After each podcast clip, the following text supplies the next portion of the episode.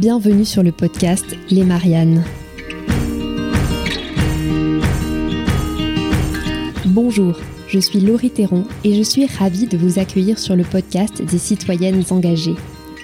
Je suis allée à la rencontre de femmes élues, activistes ou chefs de projets à impact positif qui se battent chaque jour pour faire changer la donne dans leur domaine. De leur rêve de changement à leur plan d'action jusqu'à l'euphorie des victoires ou aux échecs dont il faut se relever, elles nous feront partager avec humilité et sincérité leur expérience de femmes engagées. Au fil des épisodes, vous serez, je l'espère, revigorés par l'audace, la détermination, la colère et la force de mes invités. Bienvenue dans l'univers des Mariannes.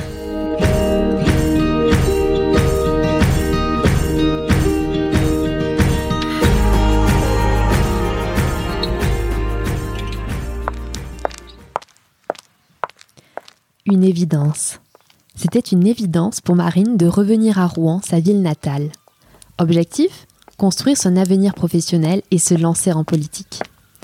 Marine Caron a 30 ans. Elle est conseillère municipale et métropolitaine, vice-présidente du conseil départemental de la Seine-Maritime, réserviste citoyenne de l'armée de terre et elle est aussi entrepreneuse spécialisée dans la prise de parole en public. Une vie à mille à l'heure qu'elle a accepté de me faire partager. Dans cet entretien, Marine m'a parlé de sa vie d'élu locale et de son quotidien, elle qui jongle entre plusieurs fonctions. L'an dernier, elle était la seule femme de sa ville à présenter une liste aux élections municipales. Une liste citoyenne qu'elle a conçue affranchie des partis politiques traditionnels. Marine m'a expliqué comment elle a vécu cette période électorale si particulière qui s'est déroulée en plein cœur de la crise sanitaire. On a aussi parlé de la manière de garder le lien avec les habitants dans un tel contexte épidémique et de comment retisser la confiance entre les élus et les citoyens. Une conversation riche avec une femme débordante d'énergie. Bonne écoute.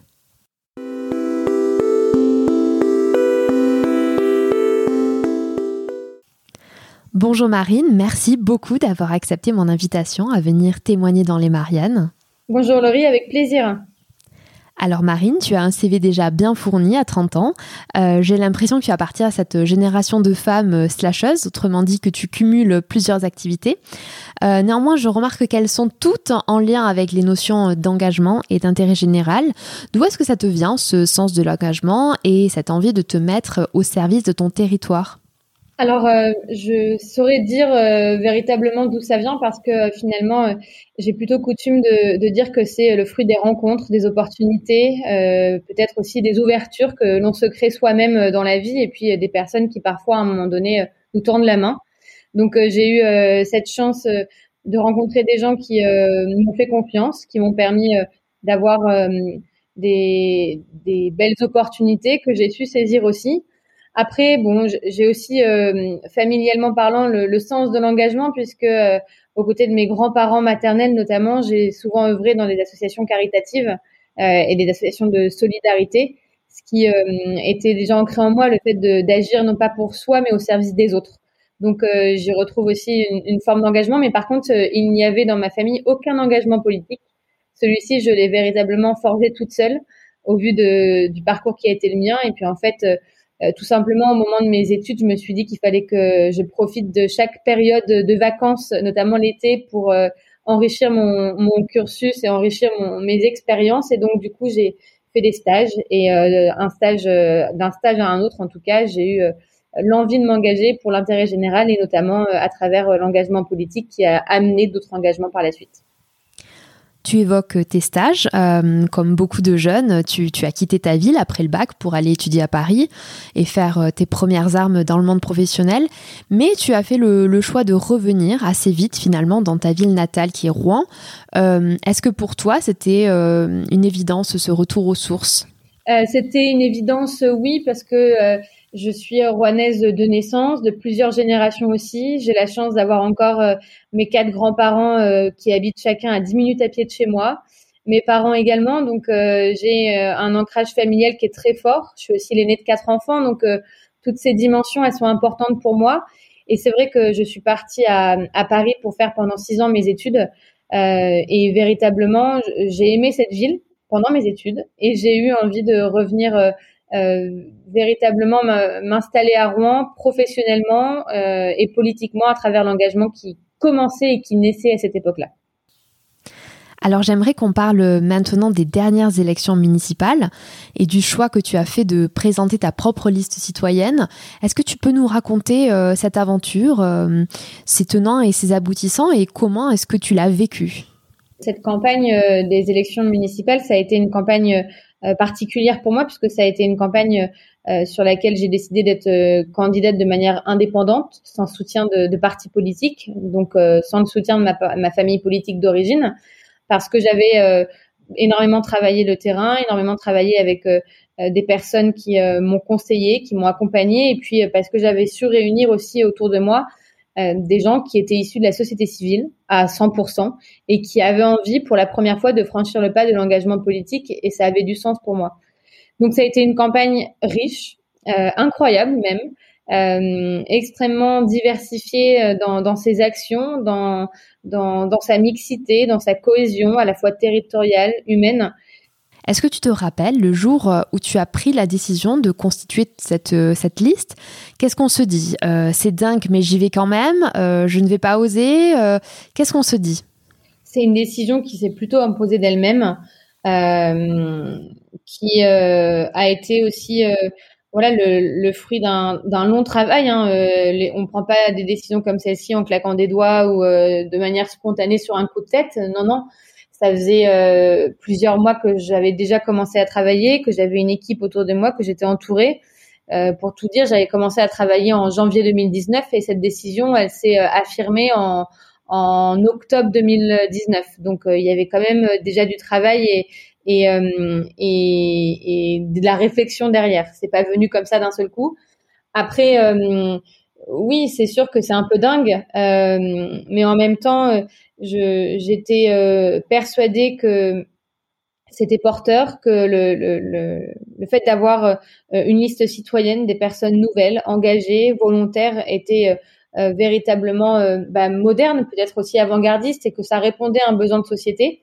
Alors Aujourd'hui, à, posteriori, j'en tirerai peut-être d'autres conclusions, mais euh, mais sur le coup, euh, j'étais euh, dans cette conviction véritablement qu'avec ces personnes-là, on pouvait et on peut toujours, parce que je continue de travailler avec elles, porter des valeurs qui sont importantes pour notre société. Donc dingue, mais il fallait y aller et j'ai aucun regret d'y être allée. Alors cet épisode politique t'a permis euh, de te positionner comme un leader euh, en arrivant à fédérer ton équipe, un réseau de militants.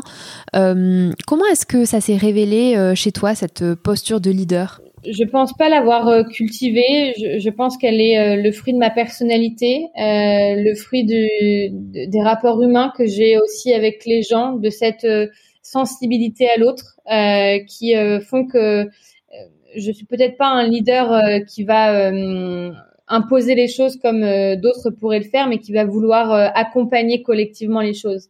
Et quand on a envie de retourner un peu la table et en tout cas de faire de la politique différemment, je pense que c'est extrêmement important. D'autant plus dans une campagne où il y avait à Rouen 10 candidats et j'étais, tu l'as évoqué, à 29 ans la plus jeune, mais également la seule femme. Donc je tiens à souligner, ouais, la seule femme. Donc je tiens quand même à le souligner parce que euh, ça n'a pas été euh, euh, facile tous les jours. Parce que forcément, on, le sait, la politique reste un milieu très masculin et très patriarcal.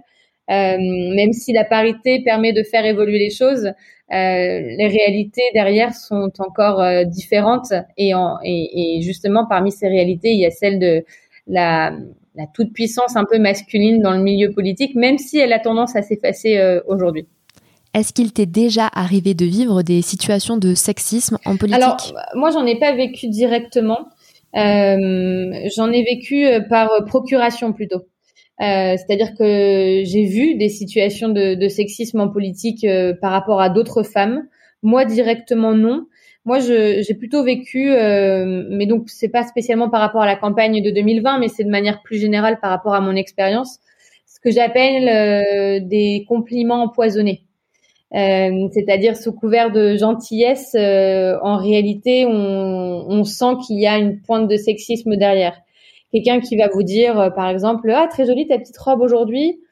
Bon, bah c'est un compliment peut-être, mais derrière, on sent qu'il y a une autre insinuation. Ou alors, j'aime beaucoup ton nouveau rouge à lèvres, ou ta manucure est très bien faite. Venant d'un homme, parfois, on se pose la question de quel est le sens de ce compliment, et moi, je, je, le perçois parfois comme des compliments un peu empoisonnés. Justement, comment est-ce que tu réagis face à ce genre de commentaires déplacés?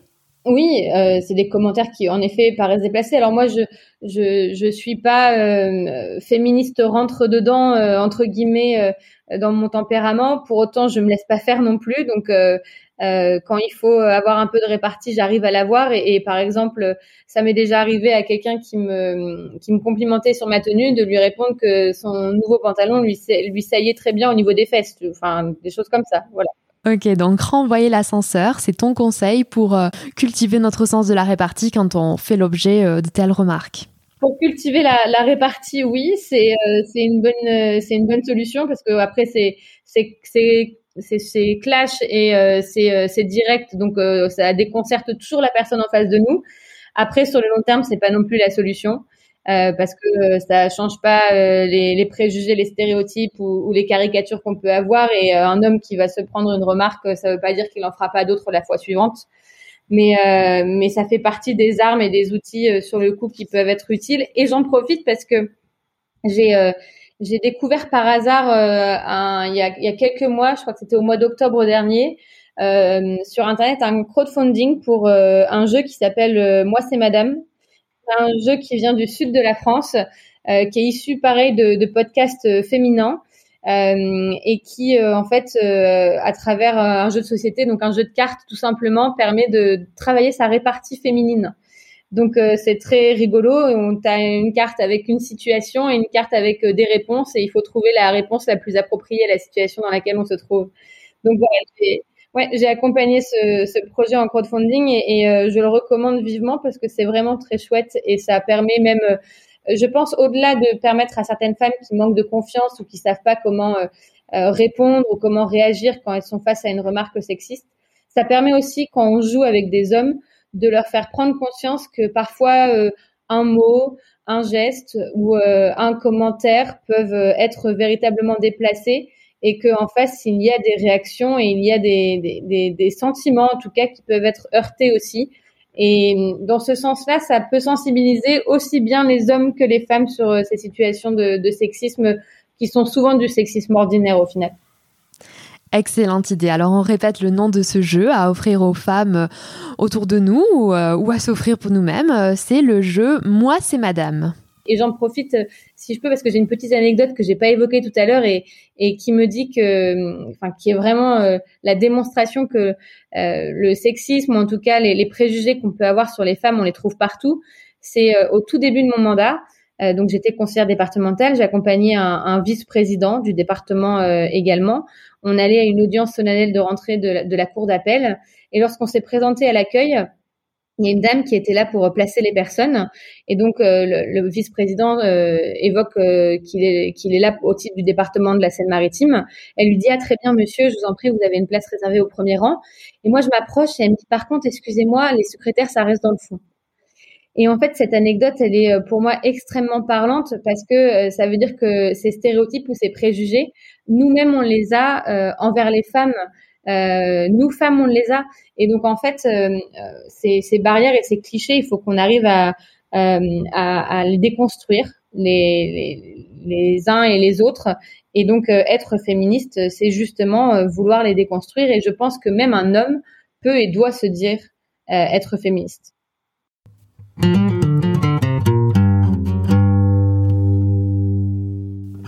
Je te propose maintenant, Marine, qu'on parle un peu de ton rythme de vie. Euh, j'imagine que chez toi, ça pulse.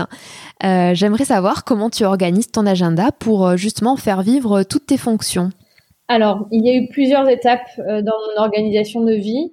Au tout début de mon mandat en 2015, je me suis donnée à 200%. Donc, j'ai tout misé sur cet engagement politique et puis en fait, euh, à l'époque, j'ai fait aussi le choix de travailler au sein d'une collectivité dans un groupe politique et donc du coup, j'étais élue, collaboratrice d'élus. Et puis j'ai trouvé que tout se mélangeait un peu trop et donc j'ai fait le choix de démissionner de mon de, ma fonction de collaboratrice d'élu pour me recentrer sur mon mandat et pour réfléchir surtout à mon projet professionnel. Puisque euh, j'ai été élue à, à 24 ans, c'était euh, durant ma dernière année d'études, puisque j'ai fait six ans d'études, et euh, j'ai pas eu le temps véritablement de réfléchir à ce que je voulais faire professionnellement dans la vie.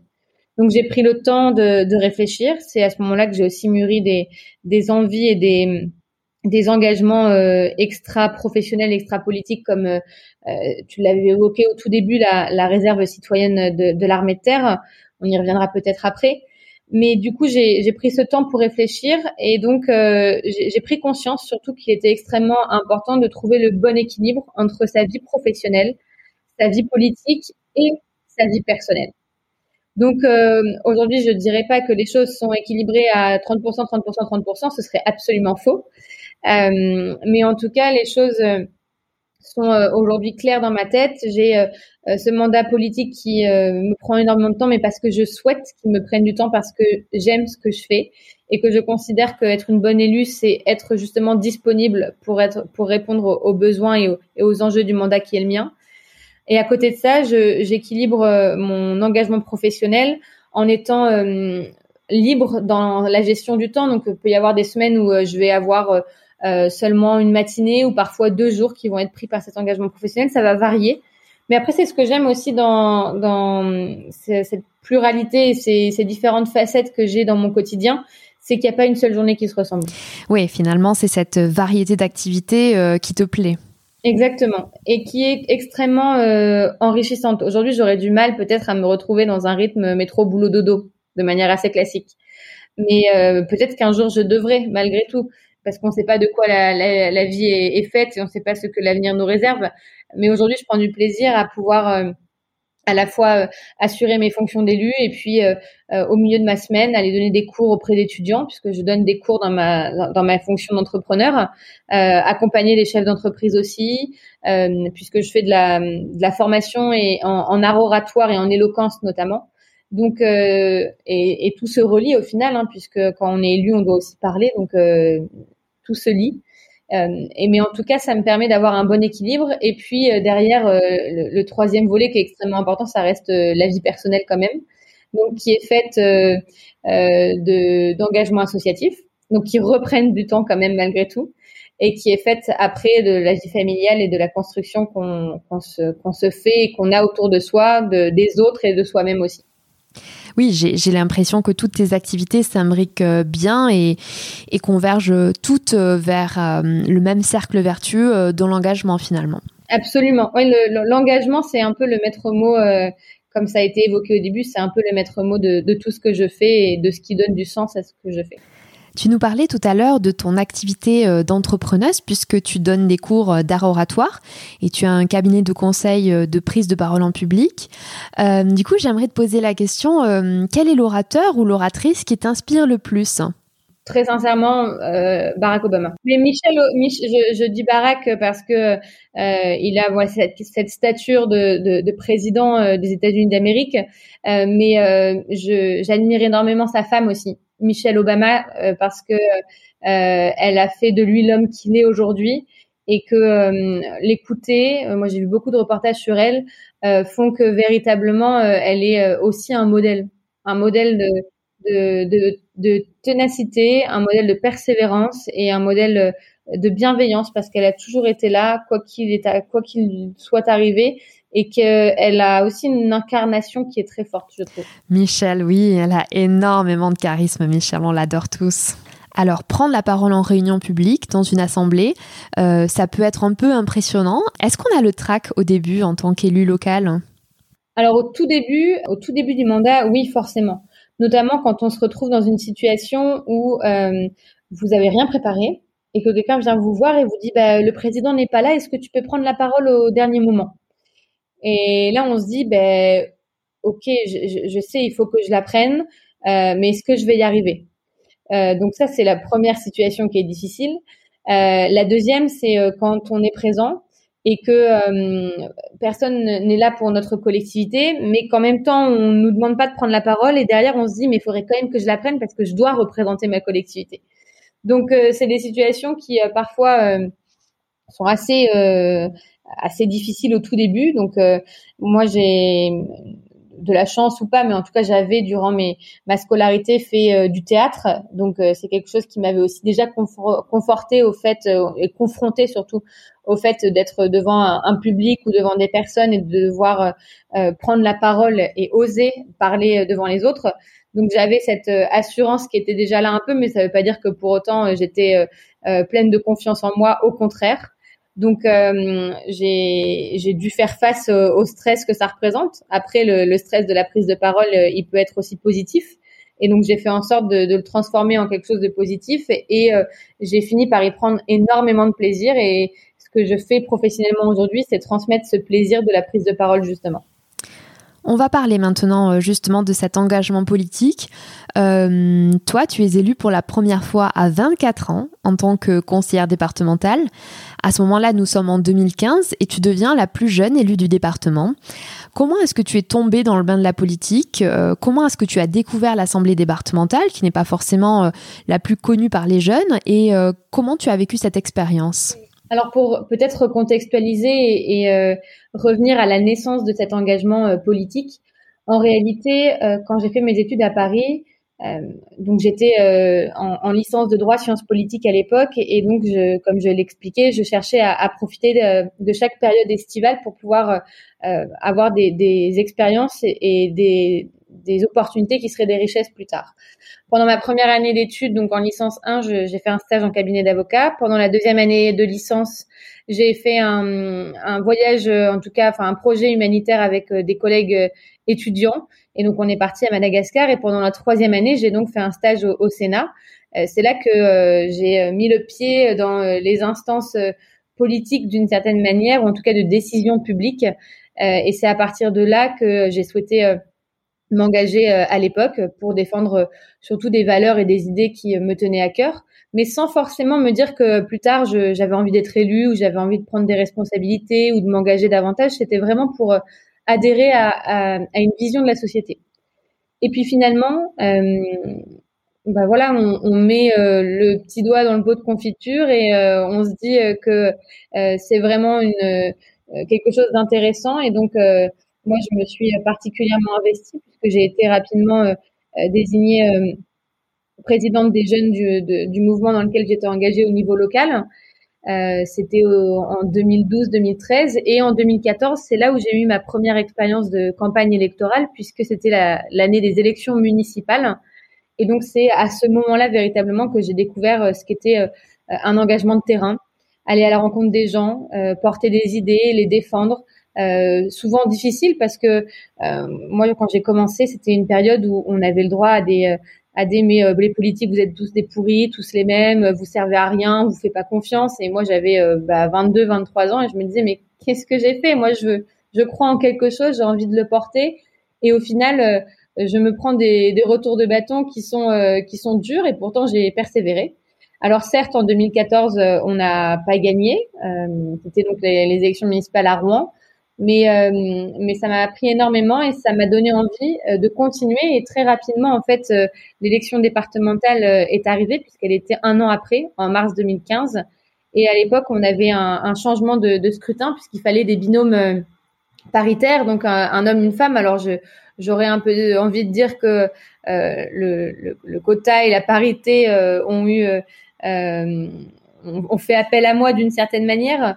Et encore je sais que euh, aujourd'hui, euh, je suis là parce que euh, avant tout, je, travaille et j'ai fait mes preuves sur le terrain. Mais ça a été en tout cas de cette manière-là que les choses se sont présentées. Quand j'ai été candidate en 2015, à aucun moment, mais vraiment à aucun moment, j'aurais imaginé que cela aboutirait à, à, être élu, puisque c'était un canton qui était difficilement gagnable. Et pour autant, on a créé une bascule euh, et donc, euh, je me suis retrouvée en effet en mars 2015 à être euh, la Benjamine du conseil départemental de la Seine-Maritime à 24 ans, la plus jeune élue d'ailleurs de l'histoire de cette collectivité. Et j'ai pris un coup, pas du tout dans le sens négatif du terme, mais j'ai pris un coup parce que je me suis dit, ça y est, maintenant, les gens t'ont fait confiance, ils t'ont confié une responsabilité et tu dois être à la hauteur de celle-ci parce que justement, j'avais entendu trop souvent sur euh, sur les marchés, lors des porte-à-porte, des gens me dire que les politiques étaient tous des pourris. Que moi, j'avais envie d'une chose, c'était de prouver le contraire et en tout cas d'agir dans le sens contraire. Et c'est ce que j'ai essayé de faire depuis 2015. Je, je pense euh, l'avoir réussi. Après, on est euh, toujours euh, amené à pouvoir euh, se perfectionner, s'améliorer. J'en ai totalement conscience. Mais ça a été une vraie responsabilité et mon investissement a aussi payé puisque au fur et à mesure des années, le président de la collectivité, les présidents puisqu'ils ont changé entre 2015 et 2021 au département de la Seine-Maritime, m'ont confié des responsabilités m'ont fait de cette manière-là monter en compétences euh, et monter en reconnaissance aussi vis-à-vis de la collectivité, des autres élus et puis des habitants du territoire.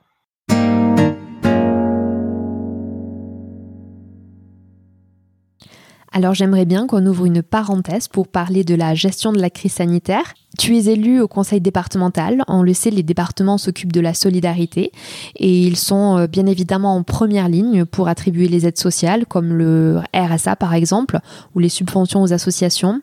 Toi qui as une connaissance assez claire des réalités du terrain, est-ce que les conséquences de la crise sanitaire sont déjà là? Est-ce que vous mesurez déjà une vraie euh, hausse des demandes de RSA par exemple? Alors, euh, on les appréhende plus parce qu'en effet, maintenant, on en a connaissance. Euh, et on sait que aujourd'hui, euh, le RSA, c'est une hausse de plus de 5% et de 30 millions d'euros pour la collectivité sur l'année 2020, rien que sur l'année 2020. Donc, véritablement, on a senti que à côté de la crise sanitaire, c'était une crise sociale qui se dessinait aussi. sociale par l'emploi, sociale par l'accès à l'aide alimentaire, sociale par l'isolement des personnes âgées ou des personnes en situation de handicap. Et ça fait en effet partie de tous ces sujets des compétences du département de la Seine-Maritime, mais de tous les départements en France hein, d'ailleurs.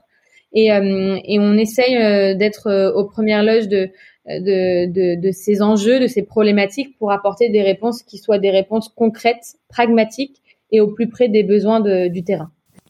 Les municipales 2020, on va essayer de se replonger dans cet épisode ensemble.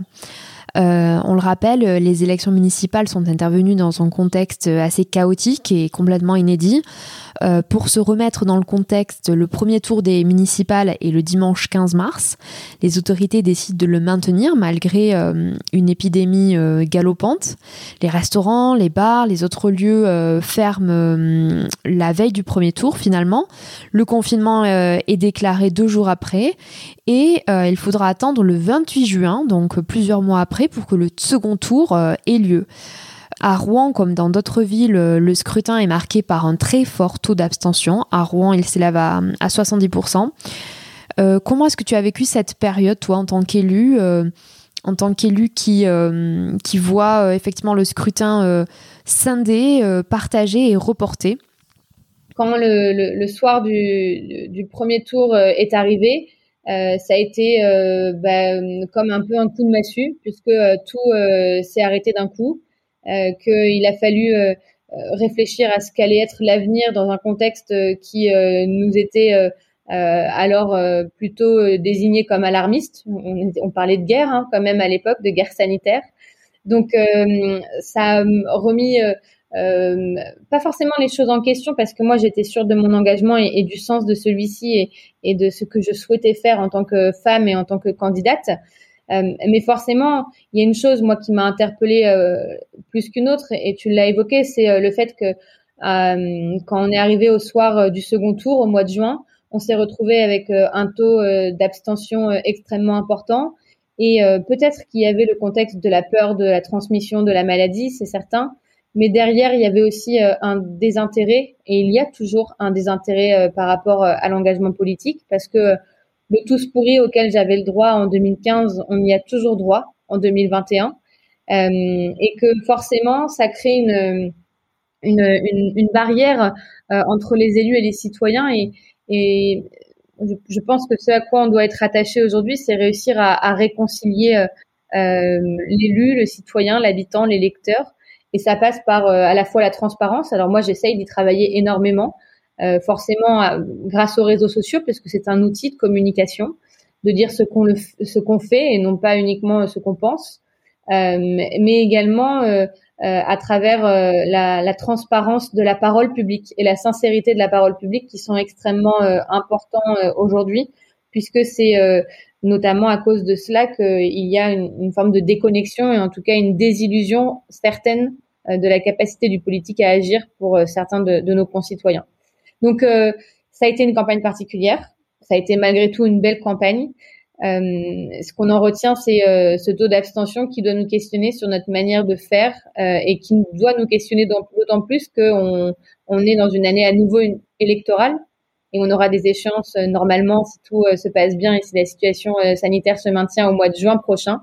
Et l'objectif, c'est pas de se retrouver de nouveau avec des taux d'abstention qui frôlent les 70% ou peut-être plus, mais de pouvoir intéresser les gens à la campagne et aux enjeux qui vont venir.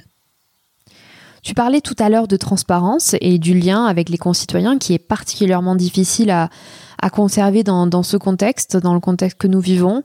Euh, comment est-ce qu'on continue justement à prendre le pouls de sa ville en 2021 avec le couvre-feu, les restrictions, euh, les interdictions de rassemblement? Comment est-ce qu'on garde ce lien avec les citoyens qui est primordial pour euh, effectivement assumer des fonctions politiques?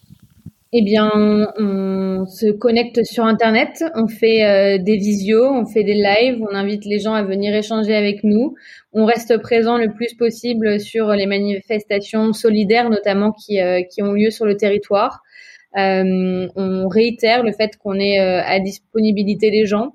Et moi, je continue hein, de recevoir énormément de, de, personnes qui ont besoin d'accompagnement, qui ont besoin de conseils, des gens qui même ont des projets parce que la vie ne s'est pas arrêtée et qu'il y a encore, et, euh, et heureusement, j'ai envie de dire, des personnes qui portent de beaux, de beaux projets pour nos territoires, des projets euh, d'attractivité, des projets sportifs, des projets culturels, des projets associatifs.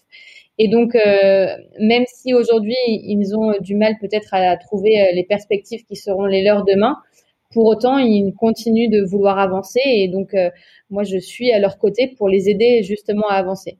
Donc, oui, il faut se réinventer.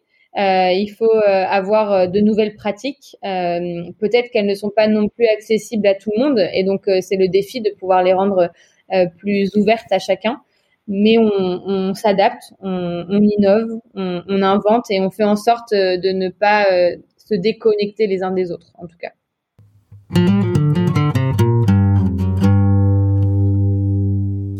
Marine, on s'approche de la fin de notre entretien. Euh, je vais te poser une dernière salve de questions pour que euh, nos auditeurs et auditrices puissent euh, encore mieux faire ta connaissance. Alors c'est parti. Tu rêvais de faire quel métier quand tu étais enfant? Je rêvais d'être journaliste. C'était quelque chose qui m'intéressait énormément. Aujourd'hui, c'est plus compatible avec mon engagement politique, mais je me souviens de, depuis le collège, c'était quelque chose qui m'intéressait énormément. J'ai un peu évolué après. Je m'étais plus intéressée à la diplomatie internationale. Mais pareil, quand on a un engagement local, ce sont plus des, choses qui sont compatibles euh, avec euh, la politique. Est-ce que tu te considères comme une féministe? Oui, je dirais que je suis féministe parce que euh, être féministe, c'est avant tout défendre l'égalité entre les femmes et les hommes. donc, c'est pas un gros mot, c'est contrairement à ce que beaucoup de personnes tendent à donner comme caricature. Être féministe, c'est simplement considérer que l'égalité, elle se doit d'être dans tous les domaines pour toi, quel est le combat numéro un à mener dans notre pays? Le combat numéro un, euh, et c'est dur comme question parce que forcément, il y a plein de questions euh, euh, extrêmement importantes. Non, oui, bah, forcément, la, question de, de, de, l'enjeu climatique, écologique est extrêmement important, mais j'aurais envie de placer encore au-dessus celui de l'égalité des chances. Oui, parce que je rencontre énormément de personnes qui ont des parcours très différents et qui parfois ont le sentiment qu'en raison euh, de leur milieu social, en raison de leurs expériences, en raison de là où ils viennent, ils n'auront pas les mêmes choses. Or, euh, notre République, euh, notre démocratie, la France, c'est ce pays des droits de l'homme et dans les droits, il y a aussi celui de l'égalité des chances et je pense que c'est quelque chose d'extrêmement important parce que si on est tous considérés euh, au même niveau, si on a tous les mêmes opportunités, les mêmes chances, et si on peut tous avoir des mains tendues, peut-être dans différents domaines, à différents niveaux, eh bien, on accompagnera les gens à se sentir mieux et à avancer dans la vie. Et s'ils se sentent mieux, s'ils avancent, eh ben, ils auront envie de s'engager pour des causes, que ce soit des causes environnementales, des causes sociales, des causes associatives. Et je pense que tout ça se lie. Eh bien, tu m'offres la transition parfaite pour la dernière question. Euh, quel est le message que tu aimerais donner à la jeunesse, euh, une jeunesse qui vit aujourd'hui des moments euh, très difficiles, qui souffre beaucoup de la crise du Covid Quel est le message à, donner à ces jeunes? Ne jamais baisser les bras. Je sais que, aujourd'hui la, la, jeunesse en 2020-2021 a le sentiment d'être une jeunesse sacrifiée. Je ne comparerai jamais les, les années qui ont été les miennes avec euh, celles qui sont les leurs aujourd'hui. Mais j'ai envie de, de, passer le message de dire que rien n'est jamais définitif ou acté. Peut-être qu'il y a des moments qui sont extrêmement difficiles, mais avant tout, il faut savoir être solidaire, se soutenir les uns les autres et puis, euh, peut-être que chacun dans son parcours personnel aura le sentiment parfois de, de se tromper, euh, de faire des erreurs, de connaître des échecs. Ils ne sont pas insurmontables. Au contraire, euh, ils vont permettre de, de, forger le caractère, euh, de d'apprendre, de s'enrichir, de se renforcer. Et donc, euh, véritablement, ne jamais baisser les bras parce que moi, je, je retiens toujours cette phrase de Winston Churchill qui nous dit que là où se trouve une volonté, il existe un chemin. Et ce chemin, il est propre à chacun. Mais ce chemin, il est fait d'espoir, il est fait de persévérance et il est fait euh, à la fois aussi euh, d'audace et d'envie. Et euh, aujourd'hui, notre jeunesse, elle, est riche de tout ça. Elle a juste besoin qu'on lui fasse confiance et qu'on lui donne les moyens de, de se réaliser elle-même.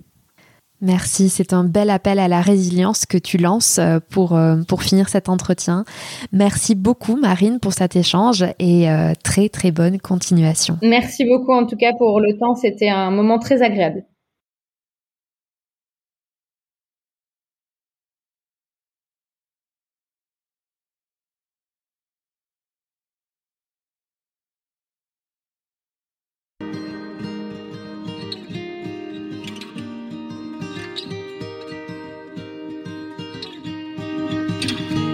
Pour votre écoute engagée. Si ce podcast vous a plu, n'hésitez pas à vous abonner et à le noter 5 étoiles. On se retrouve très vite, mais en attendant, vous pouvez rejoindre la communauté sur Instagram, Twitter ou Facebook sous le nom Elle Je vous dis à bientôt.